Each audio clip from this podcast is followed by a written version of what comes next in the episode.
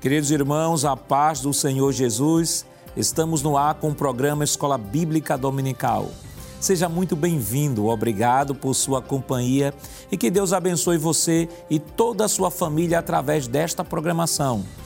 Hoje daremos início à lição do segundo trimestre de 2022 com um tema geral: os valores do Reino de Deus, a relevância do Sermão do Monte para a Igreja de Cristo. E destacaremos a primeira lição com o título: O Sermão do Monte, o caráter do Reino de Deus.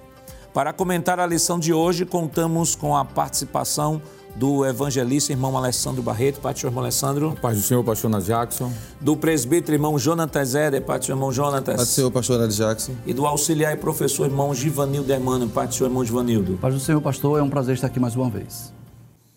Nesta lição, veremos o contexto geográfico do Sermão do Monte, apontando para o seu propósito, sua estrutura e seus destinatários. Estudaremos sobre as dimensões das bem-aventuranças e, por fim, notaremos o caminho para as bem-aventuranças.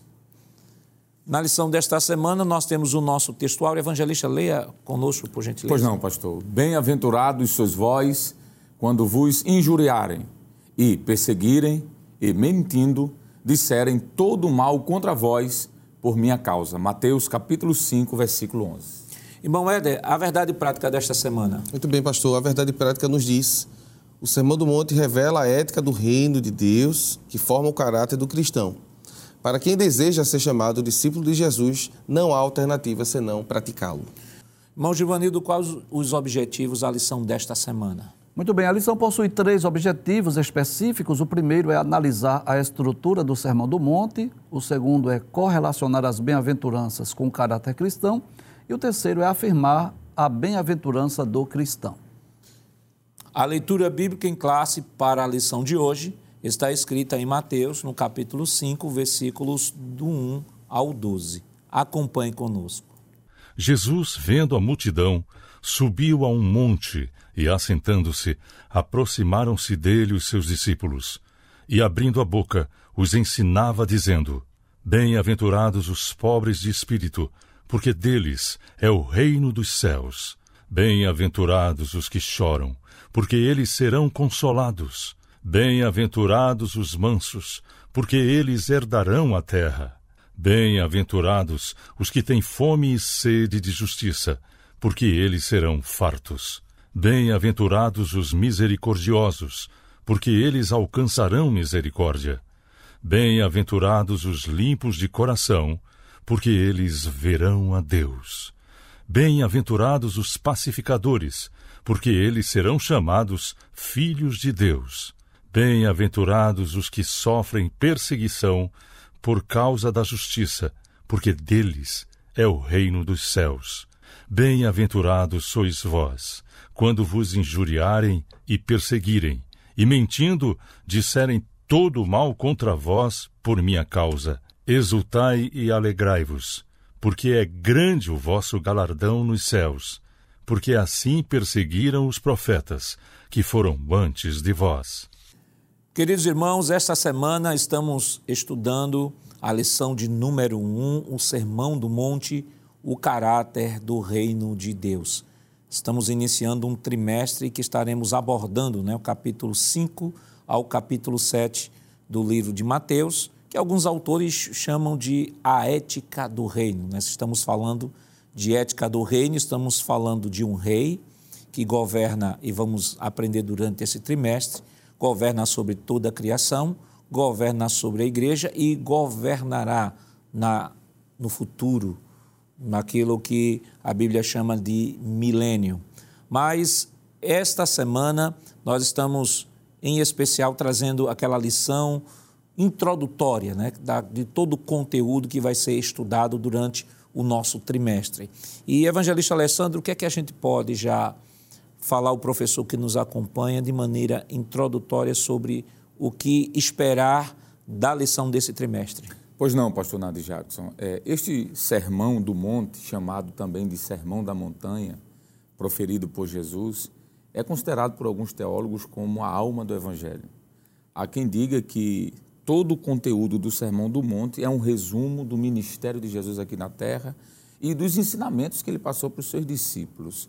É chamado por alguns é, Sermão da Montanha ou outros preferem Sermão do Monte. É interessante notar que dentro desse sermão, pastor Nadir Jacos, vai aparecer ali pelo menos cinco grandes é, conteúdos ou cinco grandes divisões, não é? como, por exemplo, as bem-aventuranças, que aparecem dos versículos 3 ao 12. Jesus vai falar ali das beatitudes que os crentes eles podem usufruir sendo participantes ou súditos desse reino. Logo em seguida, os versículos 13 a 16, Jesus vai falar do testemunho dos crentes, usando ali a imagem do sal e da luz, como sendo luz do mundo e sal. Logo em seguida, os versículos do capítulo 5 ainda, versículo 17 ao 48, Jesus vai falar sobre o cumprimento da lei, se colocando inclusive como aquele que cumpriu e que os discípulos deveriam buscar também orientações nesses preceitos. E aí passa para o capítulo 6, não é? que é o capítulo, logo em seguida, os versículos do 1 ao 18, onde Jesus vai falar sobre atos de justiça, não é? Dando aos seus recém-chamados discípulos e apóstolos o caminho por onde eles deveriam andar para mostrar o seu testemunho. E finalizando, o capítulo 6, agora dos versos 19 ao capítulo 7, versículo 27, Jesus conclui com a palavras de sabedoria, pastor, mostrando o que os discípulos deveriam dali para frente seguir. É, concluindo essa fala, é bom dizermos que além dessas, desses cinco grandes discursos, aparece nesse sermão do monte ou da montanha o que nós chamamos de das oito beatitudes ou oito bem-aventuranças. É a partir daí que surge, como falamos, o nome, pastor, Sermão do Monte, não é? Aí é o primeiro ponto que poderíamos dizer de relevância neste comentário. Nome Sermão do Monte, porque Jesus fazia questão de sempre estar nos montes. Lugar estratégico, pastor, mais calmo, um pouco mais distante da população, um lugar mais tranquilo, amplo, e por isso recebe esse nome de Sermão do Monte. E é possível que este sermão aqui tenha sido ali pelas cercanias de Carfarnaum que é um lugar estratégico onde Jesus passou muito tempo do seu ministério. Irmão Éder, é, estamos falando sobre o contexto do Sermão do Monte, é, o irmão Alessandro já deu uma excelente introdução, mas nós temos como saber o nome do monte, qual era o nome desse monte, o contexto geográfico do sermão e o propósito desse monte, desse sermão. Muito bem. O, o sermão ele é um sermão longo.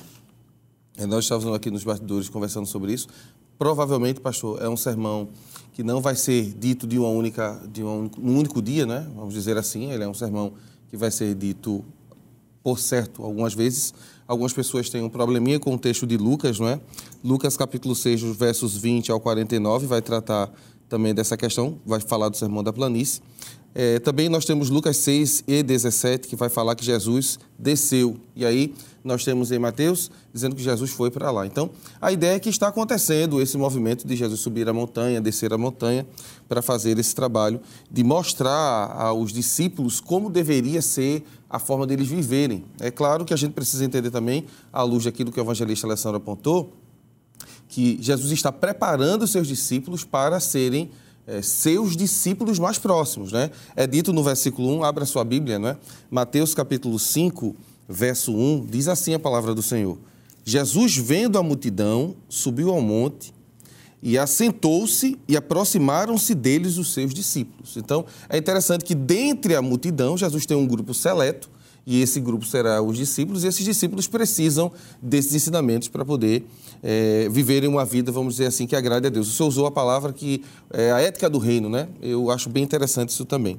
Então, aparentemente, essa é a ideia principal de Jesus, levar os discípulos a entenderem a sua vontade para que eles possam viver como ele, como ele vive. E falando de propósito, é, o propósito do sermão é realmente modelar o caráter do discípulo.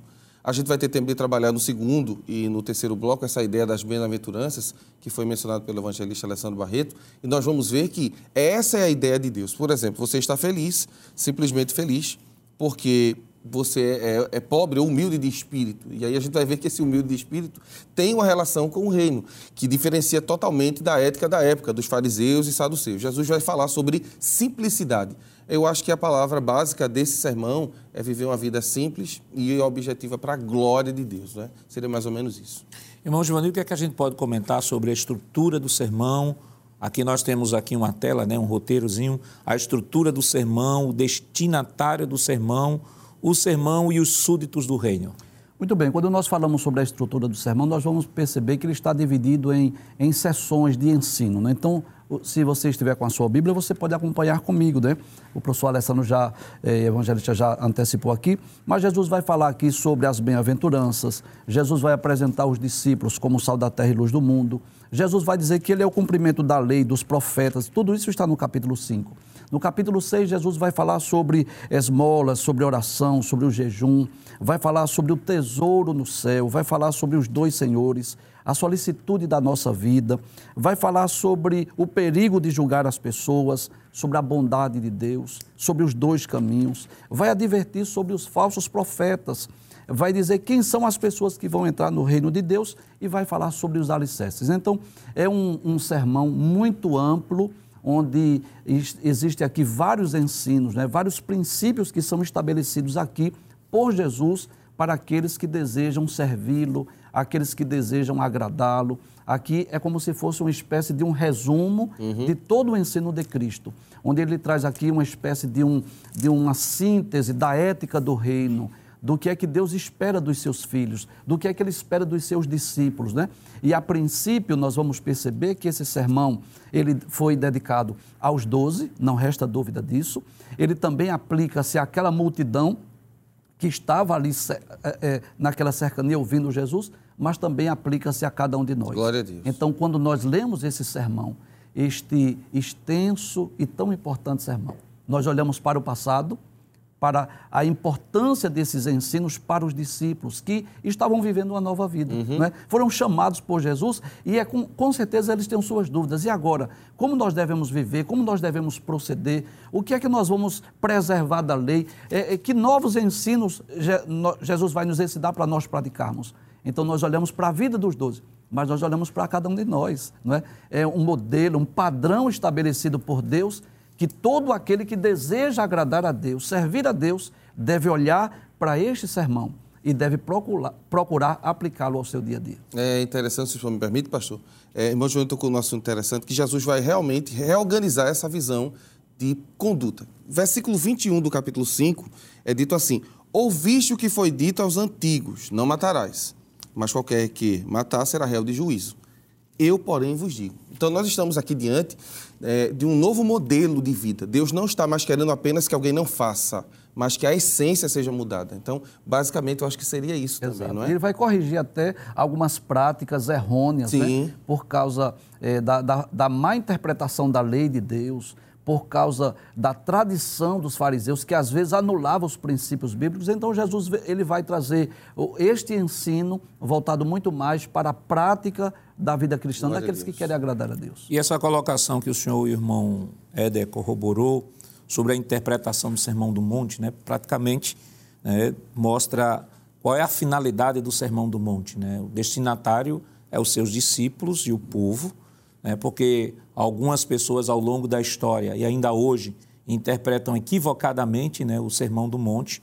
Alguns chegam a dizer que o Sermão do Monte é o fundamento para o chamado Evangelho Social, o Evangelista Alessandro, que foi um, uma, um evangelho criado pela teologia liberal que visava exclusivamente a questão material, atender à justiça social, e esse não era o objetivo do Sermão do Monte.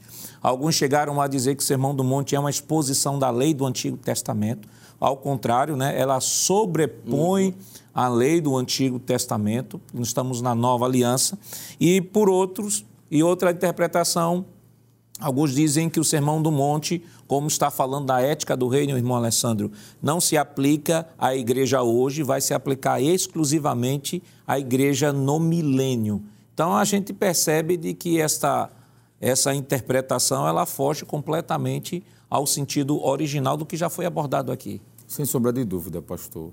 É, quando Jesus fala sobre este grande ensinamento chamado Sermão do Monte, ele está apontando para o presente, obviamente, os discípulos deveriam viver naquele momento conforme aquelas instruções, e ele aponta também, claro, para um futuro, não é? onde o seu reino vai ser estabelecido. É, o reino de Deus aqui deve ser entendido de um aspecto muito mais amplo. não é o reino de Deus apenas como a instituição ou o fundamento de uma religião, digamos assim. Não. O reino de Deus aqui é algo muito mais amplo. O autor da lição, eu penso que foi muito feliz ao apontar pelo menos quatro coisas sobre esse reino de Deus que está implantado nesse sermão. O reino de Deus através do momento da conversão, quando alguém se converte, e ali naquele coração, interiormente, é implantado um reino e esse rei é o próprio Cristo. Logo em seguida, tem um reino através da vida desse súdito, não é? Que é quando é implantado as características do reino nesta pessoa. Uhum. E aí vem a questão do testemunho, do sal, da luz, como já foi falado. Em seguida, a formação da igreja. A igreja também faz parte desse Basileia tuteu, que é a expressão grega para o reino de Deus aqui na terra. Então a igreja também está dentro desse reino, como sim, aí agora sim, instituição, como corpo de Cristo. E por fim, a criação, a implantação, quer dizer, do reino de Deus no futuro. Aí sim. Veja que para chegar no reino de Deus no futuro, no milênio, uhum. tem todo um processo. E é por isso que acredito que pode ser falado, pastor, sobre esse reino de Deus em dois aspectos, no presente e no escatológico. Mas antes de falar sobre esse aspecto, essas diferenças aqui sobre o reino de Deus eu penso que é importante, não é? Porque quando nós falamos sobre o reino de Deus, alguém pode dizer assim: ah, então o reino de Deus é apenas, como o senhor falou, na perspectiva da teologia liberal, por exemplo, né? a questão social. Não é? Que realmente, de alguma forma, está dentro desse grande Sim. sermão. Não Mas não seria dúvida. o cerne, né? Exatamente. Porque se olharmos para esse sermão com mais cuidado, nós vamos ver a questão da perseguição, por uhum. exemplo. Onde é que entra aí a questão social em relação à perseguição? Não é? A perseguição é a implantação de um combate contra esse reino contra que foi estabelecido. Então, o reino dos céus, aqui nesse sermão, é algo muito mais amplo, não é? Como eu falei, começa no momento da conversão, pastor, estabelece-se no interior de cada pessoa manifesta-se através da igreja e se completará de forma plena, aí sim, no futuro Glória milenial, que vai ser algo mais na frente, com certeza, ministrado na lição. E aí a gente pode ver as dimensões né, das bem-aventuranças na próxima tela. Isso, exato. A dimensão presente e a dimensão escatológica. Né? Isso. O reino de Deus é presente Isso. na igreja, na, a, a própria oração de Jesus, o Pai Nosso, venha a nós o teu, reino. O teu reino. O reino inicia na igreja. Isso. A igreja não é o reino de Deus. Isso. A igreja, é, é, nós somos súditos do reino, não é o reino. O reino de Deus na, na Bíblia, como já foi falado aqui, ele tem um sentido: Deus é rei sobre toda a criação, no sentido geral. Isso a gente pode ver Segundo o livro dos Reis, capítulo 19, versículo 15, Isaías 6, versículo 5, Jeremias 46, versículo 18, Salmo 29, versículo 10, a Bíblia apresentando Deus como rei sobre toda a criação. A Bíblia também apresenta Deus como rei sobre Israel. Êxodo capítulo 15, versículo 18, Números 23, 21, Deuteronômio 33 e 5 o texto que nós citamos aqui do, dos próprio, da oração de Jesus mostra o, o reino de Deus, né? iniciando na igreja, vem a nós o teu reino, seja feita a tua vontade, assim na terra como no céu. E nós temos também o que foi falado aqui, a dimensão escatológica, que é a dimensão do reino no sentido milenial. Uhum. Né? E aí a Bíblia fala em Isaías 24, 28, 33, 22, Isaías 52, 7 e Zacarias 14, versículo 9. Então, nós já introduzimos, falamos sobre ah, o nome do sermão, contexto geográfico, estrutura, destinatário, súdito dos reinos, as dimensões das bem-aventuranças, as dimensões presentes e futuras. A quem se destina o sermão? Como ele pode ser aplicado à nossa sociedade hoje? Mas isso é claro, nós estaremos comentando depois do nosso rápido intervalo. Voltamos já. Queridos irmãos, estamos de volta no seu programa Escola Bíblica Dominical, esta semana comentando a lição de número 1, um, que tem como título O Sermão do Monte, o caráter do Reino de Deus. E neste bloco nós ficamos para comentar sobre as bem-aventuranças. Mas antes de comentar sobre as bem-aventuranças, é importante que se defina o que é de fato bem-aventurança. O que é que a gente pode definir, irmão Alessandro, bem-aventuranças? O que isso significa? Muito bem, pastor Nado Jackson. É, existe é, uma expressão muito bonita de um autor, que eu quero citá-lo. Ele disse que ser bem-aventurado é estar feliz em meio à guerra. Olha. Ou estar feliz em meio à escassez. Eu achei muito bonito isso. Porque quando a gente olha para esse sermão, a gente vai ver que Jesus chama de é, bem-aventurados ou macários aqueles que sofrem, por exemplo. Uhum. Como é que alguém pode dizer que é bem-aventurado aquele que sofre, não é? Aqueles que, por exemplo, padecem, são bem-aventurados. Essas beatitudes, não é? Ou bem-aventuranças, são características dos, dos súditos desse reino, não é? Ou do súdito deste reino, quer dizer. Quando Jesus começa trazer instrução aos seus apóstolos, futuros líderes da igreja, ele já começa ensinando a ele que eles seriam felizes se tivessem estas características que serão mencionadas aqui a pouco, que são pelo menos oito grandes características. Então, a expressão bem-aventurados vem da expressão grega é, macário, no singular, e macários, no plural, que é bem-aventurados. E quando Jesus fala sobre estas bem-aventuranças, pastor, ele aponta, como eu disse, para oito características, e a primeira nos chama a atenção, porque Jesus disse que bem-aventurados são aqueles pobres de espírito está em Mateus capítulo 5, versículo de número 3. A expressão pobre aqui, na versão corrigida que é que a gente utiliza, talvez pastor Nadjax, professor Joanildo e professor Éder, não fique muito claro para alguém o que seria pobre de espírito. E aqui entra a questão de outras versões, não é? Como, por exemplo, a expressão humildes. Uhum. Existem traduções que já colocam a expressão humilde de espírito. O que seria alguém humilde de espírito? É alguém que não tem, por exemplo, um sentimento de autossuficiência. É alguém que não tem o espírito de altivez. Uhum. O bem-aventurado, o humilde de espírito, é aquele que entende que tem suas limitações. Não é alguém que é altivo. Aí nos faz lembrar o que Paulo escreveu aos Filipenses quando Jesus fez. Ele se auto-esvaziou. Um rei que veio servir como servo. Uhum. Aquilo ali é ser pobre de espírito, é ser humilde de espírito a, a, a ideia aqui é o de despojar esse espírito, né? se auto-esvaziar e dizer assim: olha, eu, como súdito do reino, tenho que entender que o importante aqui não sou eu, é o rei e o reino. O reino é importante, mas eu não. Então, esse primeiro aspecto, pastor, é isso: é abrir mão de si mesmo, estar servindo como súdito, entender de que esse humilde de espírito está vivendo na dependência do rei e saber de que não é nada volto a dizer o que está em Filipenses capítulo número 2, uhum. quando fala do esvaziamento de Cristo, não é? A doutrina a, do esvaziamento ou do autoaniquilamento de Cristo. Ele se esvaziou. Então, ser pobre de espírito, a primeira bem-aventurança, e eu concluo, pastor, dizendo que eu acho bonito isso aqui. Uhum. Jesus poderia usar das oito beatitudes qualquer outra, mas ele já inicia dizendo: vocês foram escolhidos, os doze. Lembrem-se, a primeira grande beatitude que vocês devem lembrar sempre é sejam humildes de espírito. Não deixe isso subir para a cabeça. Uma expressão bem nordestina, né? Uhum. Achar que é o cara. Porque senão entra a síndrome de Satanás. Exato. Achar que é alguma coisa. E como, como disse o próprio proverbista Salomão, né? Que a, o orgulho e a altivez precede a queda, a ruína. Irmão Éder, nós temos a segunda bem-aventurança, diz assim: Bem-aventurados os que choram. É qualquer pessoa que chora por qualquer motivo que é bem-aventurado? O que é que Jesus está tratando aí? Bem, não seria um choro qualquer, não é? Porque se fosse um choro qualquer, as crianças seriam mais as bem-aventuradas, porque principalmente quando estão naquela fase infantil, né, entre seus dois, três anos, que choram bastante. Não, não seria esse choro.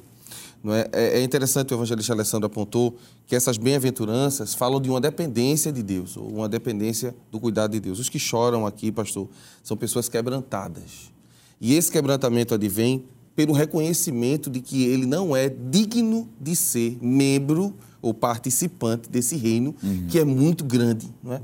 É, é? o texto de Filipenses, capítulo 2, que o, que o evangelista Alessandro citou, ele é riquíssimo, porque ele aponta para um Deus que desce e se humilha.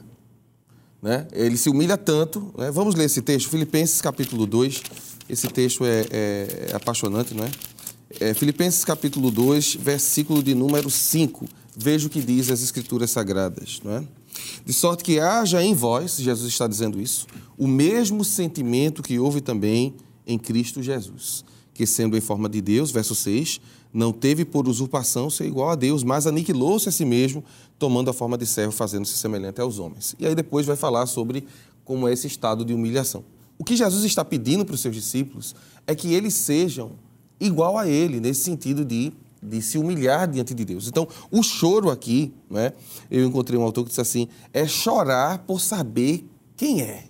Saber que, que não é digno, que não é merecedor de estar onde está, ver suas fragilidades. Ele aponta até o choro de Pedro, né? em Mateus capítulo 26, versículo 75, que quando Jesus diz que Pedro vai negar e Pedro diz que não, mas quando ele nega, ele chora. E o choro de amargura é porque ele sabia que ele não deveria ter negado. Como participante do reino, ele deveria ter segurado.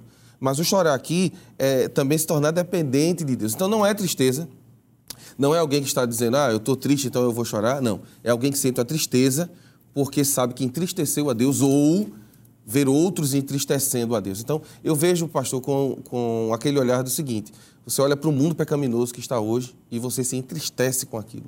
Não é? O choro presente aqui é o quebrantamento. Bem-aventurados os mansos, Mateus 5,5. Quem são esses mansos? É aquele falando de temperamento, daquela pessoa bem calma, que não reage a nada.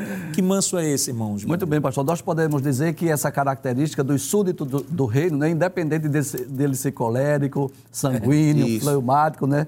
enfim. Então é o que Deus, Deus espera de cada um de nós. Nós vamos perceber nessas oito características dessas bem-aventuranças que elas vão de encontro à lógica humana. Né? Uhum. Né?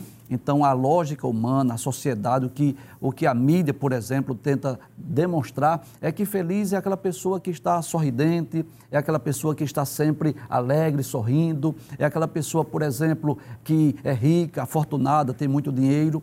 E um detalhe importante dentro desse aspecto da mansidão é o que a mídia, né, principalmente aquelas, aqueles filmes hollywoodianos, uhum. que ensina as pessoas a fazerem justiça com as próprias mãos. Né?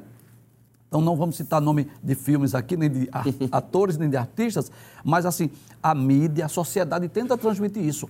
Feliz é aquela pessoa vingativa, que faz justiça com as próprias mãos, que, que revida, que atira pedra sobre pedra. Uhum. Jesus ensina exatamente o inverso. Feliz é aquela pessoa que é mansa, não é? E Jesus é o maior exemplo. Aleluia. Mateus 11, 29, ele diz: Aprendei de mim, que sou manso e humilde de coração. E essa mansidão também é uma das características da virtude do, do, do fruto do Espírito, né? Dentre aquelas nove virtudes, caridade, gozo, paz, longanimidade, benignidade, bondade, fé, mansidão e temperança. Então, o que é que Deus espera de nós? Que nós não venhamos revidar, né? que nós não venhamos atirar pedra sobre pedra, que não tenha em nós aquele espírito vingativo de querer fazer justiça com as próprias mãos, mas seguir o exemplo de Jesus, sendo manso e humilde de coração. O outro fala, bem-aventurados os que têm fome e sede de justiça, Mateus 5 e 6. Comentamos aqui a interpretação né, equivocada de algumas pessoas que, baseado sobretudo nesse texto, vão falar de um ativismo social, de uma busca desenfreada pela justiça social. É claro que o tema justiça social ele é tratado nas escrituras como sendo resultado de uma lei justa, a lei do Senhor dado a Israel e a observância daquele, daqueles princípios dados por Deus a Israel, que não era apenas uma nação espiritual, era uma nação constituída era uma sociedade e tinha a sua lei moral, tinha a sua lei civil, a, a lei, as leis cerimoniais. Mas no Sermão do Monte, quando falamos de fome e sede de justiça, aplicando a vida do cristão, estamos falando daquele cristão que tem sede de viver uma vida de retidão espiritual mas não só isso, mas não conformar-se com as injustiças uhum. e opressões que prevalecem neste mundo, né, irmão Alessandro? Então, é não só a necessidade de viver uma vida de retidão, mas a partir desta vida de retidão também não se conformar com as injustiças deste mundo. Perfeito, pastor. E quando o senhor fala sobre injustiças desse mundo, não tem como a gente não contextualizar o que, tem, o que temos visto né? na mídia, pessoas sendo é, podemos assim dizer, discriminadas, sendo esquecidas, pessoas que não são culpadas sendo condenadas Isso. e pessoas condenadas sendo tidas como justas. E o Sermão do Monte vai nos dizer isso, olha, um súdito deste reino, ele não pode se conformar com isso, ele tem que ter fome e sede. Essa expressão fome e sede, uma linguagem é, que utiliza-se de uma gramática muito rica, porque ela pega o desejo. Imagine alguém que está no deserto querendo beber água, saciar a sua sede. Ou alguém que está caminhando há dias sem comer e vê uma comida. Ele tem tanto desejo de pegar aquela comida, aquela água e beber. Aí Jesus usa essa símile e diz: olha, desse mesmo jeito deve ser o súdito do reino. Ele não deve compactuar com injustiça. Porque no mundo em que vivemos, existem injustiças em todas as áreas, pastor, não é? Nós temos visto aí no, na, na questão da distribuição social, eh, nos tribunais, não é? Nós temos visto isso no âmbito político, nós temos visto isso no âmbito de empresas. Quantas pessoas, pastor Nadir Jackson, não têm sofrido, por exemplo, intempéries, injustiças em empresas por causa de sua fé? É verdade. Por exemplo, alguém que não é crente, não gosta daquele que é, o que é que ele vai fazer? Vai cometer injustiças. Uhum. E Jesus disse, olha, tenham fome e sede de justiça. Glória a Deus. Não aceitem isso. A melhor coisa é quando isso reflete na vida de um cristão, porque independente de quem seja, ele vai aplicar a justiça, ele não vai ter partidarismo. Perfeito. é? Porque esse aspecto aqui, ele quebra essa ideia do partidarismo. Ah, porque eu sou amigo de fulano, eu vou, eu vou priorizá-lo em detrimento de ciclano. Eu escutei uma vez uma palavra de um determinado ministro que diz assim, ele disse assim, entre instituições e pessoas, as instituições elas prevalecem. E eu parei para pensar, eu disse, é verdade. Agora, e quando aquela instituição está equivocada? A pessoa vai sofrer por isso? Será? Não é? Por exemplo, deixa eu citar aqui, um funcionário, pastor, que trabalha em uma empresa e passa do horário, por exemplo, não é? Passa do horário de trabalho, ele merece receber aquele valor. Mas eu sou crente, um exemplo, eu sou o gerente. Será que eu vou ter que priorizar a instituição em detrimento da pessoa? Aí Jesus disse: tenha fome e sede de justiça, seja justo. É o que lá Provérbios diz o seguinte: que o juiz, eu estou parafraseando o que ele diz lá no capítulo, não lembro agora o capítulo, mas ele diz assim: que do juiz se espera a justiça, a equidade, a retidão. Então, pastor, em outras palavras, esse ponto, sede e fome de justiça é sejam justos, não, não sejam sub- não, não recebam subornos, não é? Exato. Não, não condenem o inocente. Isso é uma característica do reino. Isso é uma característica do súdito deste reino. E quando alguém olha, vai dizer: opa, esse súdito aqui diferente. é diferente. O reino dele, o rei dele é diferente do nosso. É mais ou menos por aí, pastor. É interessante, desculpa, Joanil. é interessante que ele tem uma promessa, essas bem-aventuranças, todas elas têm uma promessa. Sim. E a promessa para aqueles que têm fome e sede de justiça é que eles serão fartos. E aí sim aponta para o futuro, Glória a Deus. porque haverá um reino cuja característica principal exatamente é a paz e a justiça. Então, quando Cristo estiver reinando, não haverá injustiça social. Verdade. Porque ele será um rei justo e, e essa justiça irá caracterizar o reino do Messias no futuro. Quando, quando eu estava estudando o assunto, eu fiz uma pequena anotação. É, pastor, se o senhor me permite, é perceber que o mundo injusto é real e trabalhar para que a justiça de Deus seja estabelecida.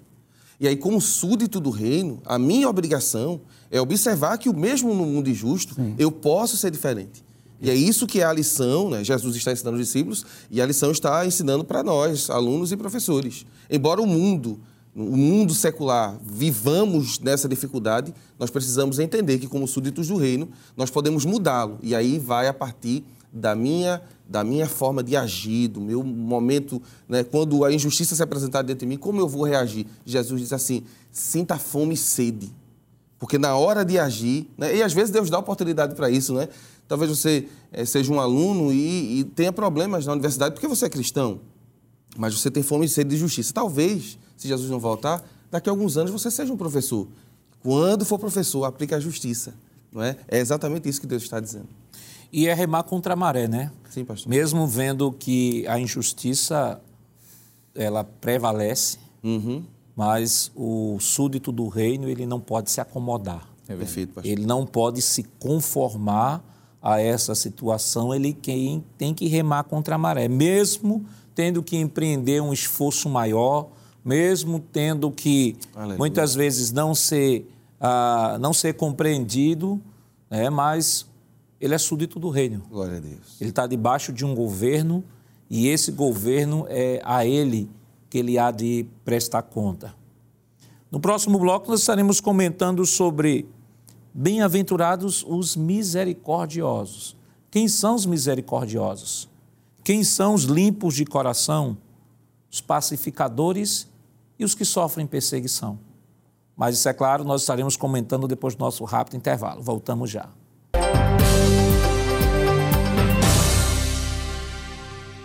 Queridos irmãos, estamos de volta para o último bloco do seu programa Escola Bíblica Dominical. Esta semana, estudando a primeira lição que tem como título Sermão do Monte, o caráter do reino de Deus. E para este bloco, nós ficamos de comentar sobre as outras quatro beatitudes. E temos aqui, irmão Alessandro, aí na tela, né? Bem-aventurados misericordiosos, Mateus 5 e 7. Quem são esses misericordiosos? Pois não, pastor Nando Jackson. É, a ideia de misericórdia é alguém que se coloca no lugar do outro. É? Há quem diga que a expressão misericórdia vem de duas expressões gregas: miseris, que é de miséria, e cardia, que é de coração. Há quem diga que ser misericordioso é pegar o miserável e colocar no coração dele, uhum. ou no seu coração. Ser misericordioso é olhar para o outro com compaixão, não é? E nos evangelhos, mais de 50 vezes Jesus demonstra ser misericordioso. É comum nos evangelhos aparecer a expressão e Jesus moveu-se de íntima compaixão. compaixão. E Jesus moveu-se de íntima compaixão. Então, se eu sou súdito deste rei, então eu também tenho que ser como ele é. Aparece no Novo Testamento, pastor, a expressão cristianos, quatro vezes. A expressão cristianos é a ideia de Cristo pequeno. É de onde vem a palavra cristão. Três vezes aparece cristianos em Atos e uma vez aparece em Pedro. Pedro disse: se você sofre como cristão, seja bem-aventurado. Então, a ideia de ser cristianos é viver como Cristo vivia. Então, se ele foi misericordioso com os homens, eu também tenho que ser. Há um texto que eu penso que se coaduna muito, está nas bem-aventuranças de Lucas. Quando Lucas está falando sobre isso, no capítulo 6 do Evangelho de Lucas, lá no versículo de número 31, porque tanto Mateus como Lucas traz as bem-aventuranças, só que Lucas de forma sinopse, né, uma forma menor. Mas no versículo 31 ele diz assim: Versículo 30: e dar a qualquer que te pedir, e ao que tomar o que é teu, não lhe tornes a pedir. E como vós quereis que os homens vos façam, da mesma maneira fazê-los vós também. E se amardes aos que vos amam, de que recompensa tereis? Também os pecadores amam os que o amam. E aí ele continua falando. Então, ser misericordioso é quebrantar-se por outra pessoa. Porque se é, isso não for algo real em nossa vida, nós nos equiparemos aos fariseus, uhum. que tinham uma religiosidade, uma aparente, digamos assim, vida de justiça, mas que na prática não tinha. Uhum. Era apenas de boca para fora, né? Ser misericordioso aqui, e por isso que eu acho muito bonito, Jesus disse assim no capítulo 5 né, de Mateus, voltando aqui para Mateus, quando está falando sobre os misericordiosos, bem-aventurados os misericordiosos, porque eles alcançarão misericórdia. Por isso que eu citei Lucas, capítulo 6, versículo 31. Fazei aos homens o que querer que eles vos façam. É um retorno, né? É um retorno. Então, pastor, ser misericordioso aqui é isso. É se colocar no outro, no lugar do outro. Sentir a dor do outro, não é?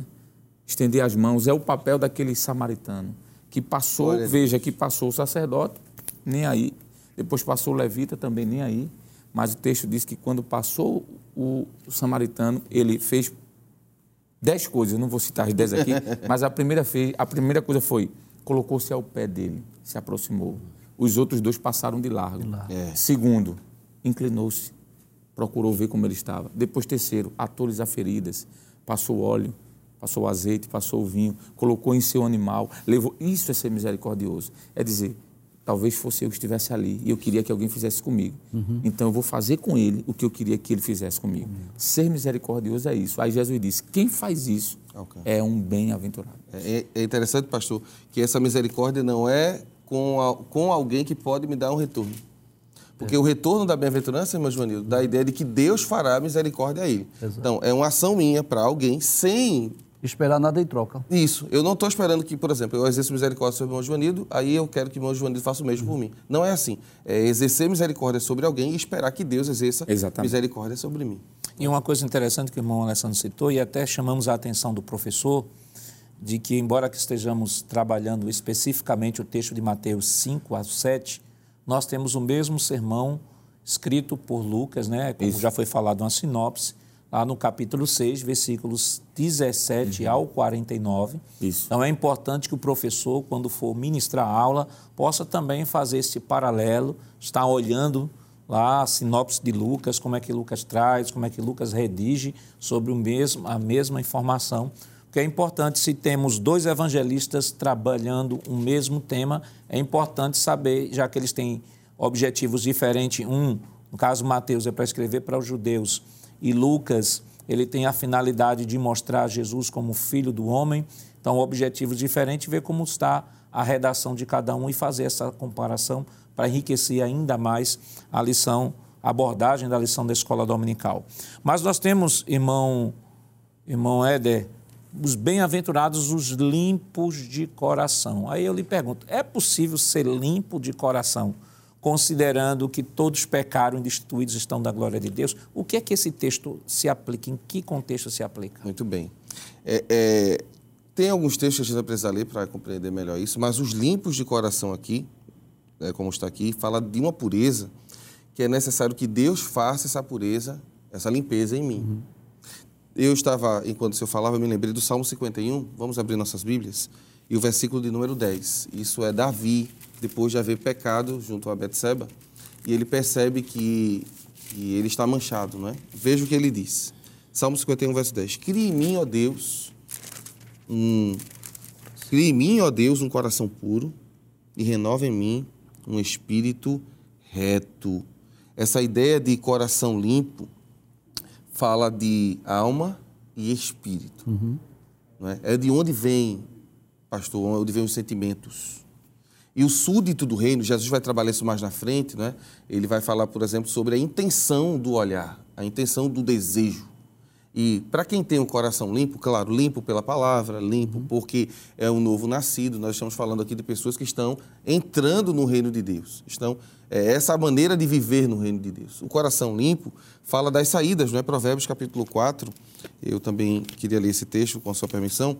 4 e versículo 23 diz assim: é, Provérbios 4, 23. Sobre tudo que se deve guardar, guarda o teu coração, porque dele procedem as saídas da vida. Então, a, a preocupação com o coração é porque se o meu coração estiver inchado, se o meu coração estiver com ressentimentos, com sentimentos ruins, as minhas atitudes, pastor, não serão dignas do reino. Então, a preocupação de Jesus a falar, olha, bem-aventurados limpos de coração. E é interessante que os limpos de coração, eles vêm a Deus, não é isso? Mateus 5. Verão a Deus é, é, é exatamente a isso. A promessa para quem tem o um coração limpo é ver o Senhor. Bem-aventurados os limpos de coração, porque eles verão a Deus. Veja que coisa tremenda para quem tem o coração purificado, né? o coração limpo. Então, um, se alguém deseja ver a Deus, tem que viver em santidade, né? É, é, é alguém, professor Givanildo, que precisa viver em santidade, porque ele está diante de um rei que é santo, e ele não vai aceitar um coração, porque é, é, diferente do farisaísmo, o professor Alessandro tocou num assunto interessante, e a gente sabe que Jesus está se contrapondo ao modelo de conduta da época. Sim. Jesus está dizendo assim: não é uma questão só de viver de aparência, é de essência. De essência, coração. É de essência. Então, é, bem-aventurados os limpos de coração, porque eles verão a Deus. O último texto é o Salmo 139, eu queria também ler esse texto, pastor, com versículos 23 e 24. Veja o que o salmista diz: Sonda-me, ó Deus, conhece o meu coração, prova-me e conhece os meus pensamentos, e vê se há em mim algum caminho mau, e guia-me pelo caminho eterno. Né? O salmista está dizendo que ele não confia na sua observação. Diz assim, Senhor, eu não confio na observação que eu tenho feito no meu coração. O Senhor olhe, veja se tem alguma coisa, e se tiver, aponte o caminho correto. Então, o súdito do reino, meu Joanil, deve pensar assim. Uhum. Né? Nem toda hora a gente vai estar certo aos nossos próprios olhos. Então, o puro de coração diz, Senhor, veja como é que está o meu coração. Veja se tem alguma coisa para mudar. E se tiver, me mostre onde está. É, isso, é esse tipo de súdito que o rei está procurando. É sobre esse tipo de pessoa que Jesus está falando, né? Bem-aventurados os limpos de coração, porque eles verão a Deus. É, pastor, me permita, ele, fa- o professor falando aqui, me lembrei que quando Jesus falou sobre essa questão de coração para os fariseus, ele disse, olhe, pela árvore conhecereis, pelo fruto conhecereis a árvore. Aí ele diz, aquilo que estiver no vosso coração, que estiver cheio o coração, falará a sua boca. Um súdito de que tem um coração limpo, ele não fala tudo o que quer. Isso. Ele pensa duas vezes. Exato. É por isso que Paulo, escrevendo aos Coríntios, no capítulo 4, de segunda carta, ele disse: Deus dará a cada um de vocês aquilo que ele sondar dos desígnios do seu coração. Glória a Deus. Porque alguém pode fazer por fazer, mas lá dentro do coração É verdade. está sujo. E o rei vê, Aí, né? aí Deus, O rei isso, vê. Deus vai sondar os desígnios desse coração. E se esses desígnios forem puros, aí sim haverá Glória a recompensa. Por isso que lá ele diz que verão a Deus, ou estarão diante de Deus. E, é uma, e, uma, e uma pontuação que precisa ser colocada é que os súditos do, do reino só participa deste reino, só é súdito deste reino, aquele que passa pelo processo do novo nascimento. Exato. É uma condição. justamente uma condição para adentrar a este reino, é participar do novo nascimento, e é na condição do novo nascimento, com a ajuda do Espírito Santo, é que o súdito do reino consegue atender a, Andar a o ética do reino. Exato. E os pacificadores, irmãos de Vandida, é aqueles que lutam pela rebaleia, pelos bichos, pelo. Claro. Muito bem. Os pacificadores são aqueles que estão sempre promovendo a paz, buscando a paz, que não vivem em conflitos, em contendas, né?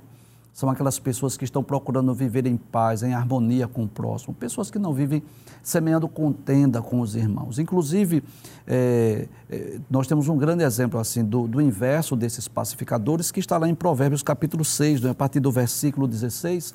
O sábio diz que tem seis coisas que aborrece ao Senhor, e a sétima a sua alma abomina.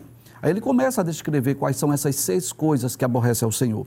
Ele começa a falar sobre os olhos altivos, língua mentirosa, a mão que derrama o sangue inocente, o coração que maquina pensamentos viciosos, pés que se apressam a correr para o mal e a testemunha falsa.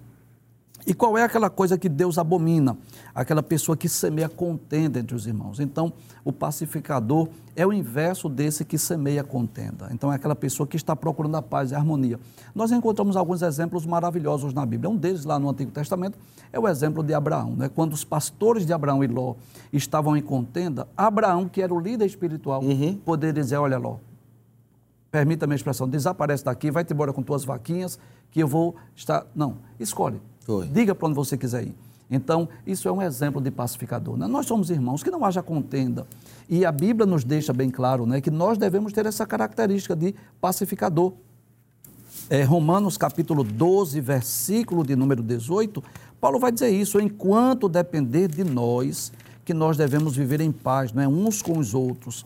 Romanos é, capítulo de número 12, versículo de número 18. Deixa eu ler esse texto. Paulo diz assim: se for possível, porque nem sempre é possível, mas se for possível, quanto estiver em vós, ou seja, naquilo que depender de vós, tende paz com todos os homens. Então, o pacificador é aquela pessoa que está procurando sempre trazer a harmonia, trazer a paz, né? Quer seja na, na família, no, no ambiente de trabalho, quer seja na faculdade, enfim, uma pessoa que não, não se interessa em ver conflitos e contendas, Isso. mas está procurando sempre promover a paz. Quando eu estava estudando o assunto, pastor, se o senhor me permite, é, e vendo essa questão dos pacificadores, e aí a expressão é unir lados. Sim. Eu me lembrei de Colossenses, capítulo 1, se você puder abrir sua Bíblia é bom, versículo 20. Veja o que diz o texto bíblico. E que, havendo por ele feito a paz, pelo sangue da sua cruz, por meio dele reconciliasse consigo mesmo todas as coisas, tanto as que estão na terra como as que estão nos céus. O ato de Jesus é, é um ato pacificador, porque, segundo o texto de Tiago e também a epístola de Paulo aos Efésios, nós somos inimigos de Deus. Uhum. Mas aí vem Jesus como pacificador, pega na mão do homem e consegue novamente trazê-lo para Deus. Deus. Então, o pacificador é esse, é aquele que procura unir, não é reconciliar.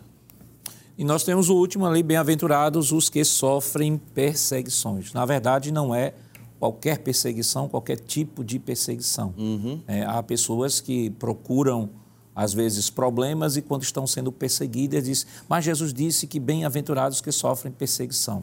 Mas o próprio contexto, você puder abrir sua Bíblia aí, Mateus capítulo 5, versículo 10 e 11, diz assim, bem-aventurados os que sofrem perseguição por causa da justiça, porque deles é o reino dos céus. Bem-aventurados sois vós quando vos injuriarem e perseguirem e mentindo disserem todo mal contra vós, olha o objetivo, por minha causa.